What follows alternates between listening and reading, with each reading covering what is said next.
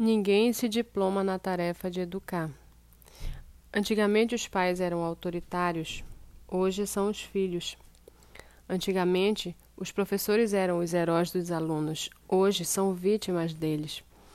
Os jovens não sabem ser contrariados. Nunca na história assistimos a crianças e jovens dominando tanto os adultos. Os filhos se comportam como reis cujos desejos têm de ser imediatamente atendidos. Em primeiro lugar, aprenda a dizer não para os seus filhos sem medo. Se eles não ouvirem não dos seus pais, estarão despreparados para ouvir não da vida. Não terão chances de sobreviver. Em segundo lugar, quando disserem não, os pais não devem ficar cedendo às chantagens e pressões dos filhos.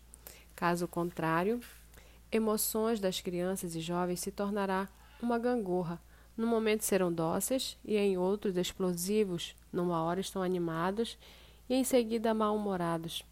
Se forem flutuantes e chantagistas no ambiente social, serão excluídos.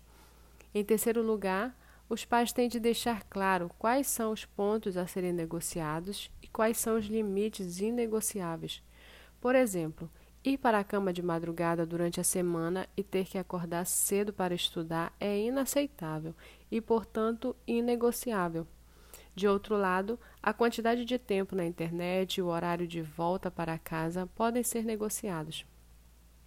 Se os pais incorporarem os hábitos dos educadores brilhantes que mencionei, eles poderão, sem medo, contrariar, colocar limites e dizer não aos seus filhos. Os resmungos, as birras, as crises deles não serão destrutivas, mas construtivas. Vivemos em tempos difíceis. As regras e os conselhos psicológicos parecem não ter mais eficácia. Pais do mundo todo se sentem perdidos, sem solo para andar, sem ferramentas para penetrar no mundo dos filhos. De fato, conquistar o planeta psíquico dos nossos filhos é tão ou mais complexo do que conquistar o planeta físico.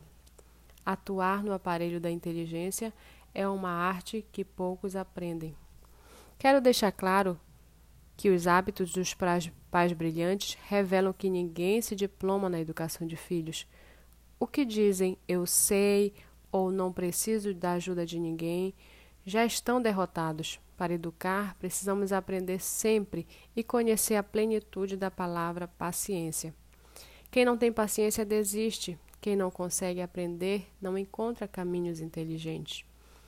Infelizes dos psiquiatras que não conseguem aprender com seus pacientes. Infelizes dos pais que não conseguem aprender com seus filhos e corrigir rotas. Infelizmente, infelizes dos professores que não conseguem aprender com seus alunos e renovar suas ferramentas. A vida é uma grande escola que pouco ensina para quem não sabe ler. Por ser a vida uma grande escola, os pais devem procurar compreender os hábitos dos professores fascinantes que descreverei a seguir. Eles serão úteis na sua jornada. Pais e professores são parceiros na fantástica empreitada da educação.